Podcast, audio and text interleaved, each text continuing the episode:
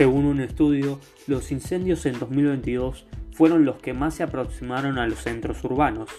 De acuerdo con la medición de distancias mínimas entre los focos activos y los cascos urbanos de los distintos municipios, en 2022 llegaron a una media de 1.484 metros de distancia.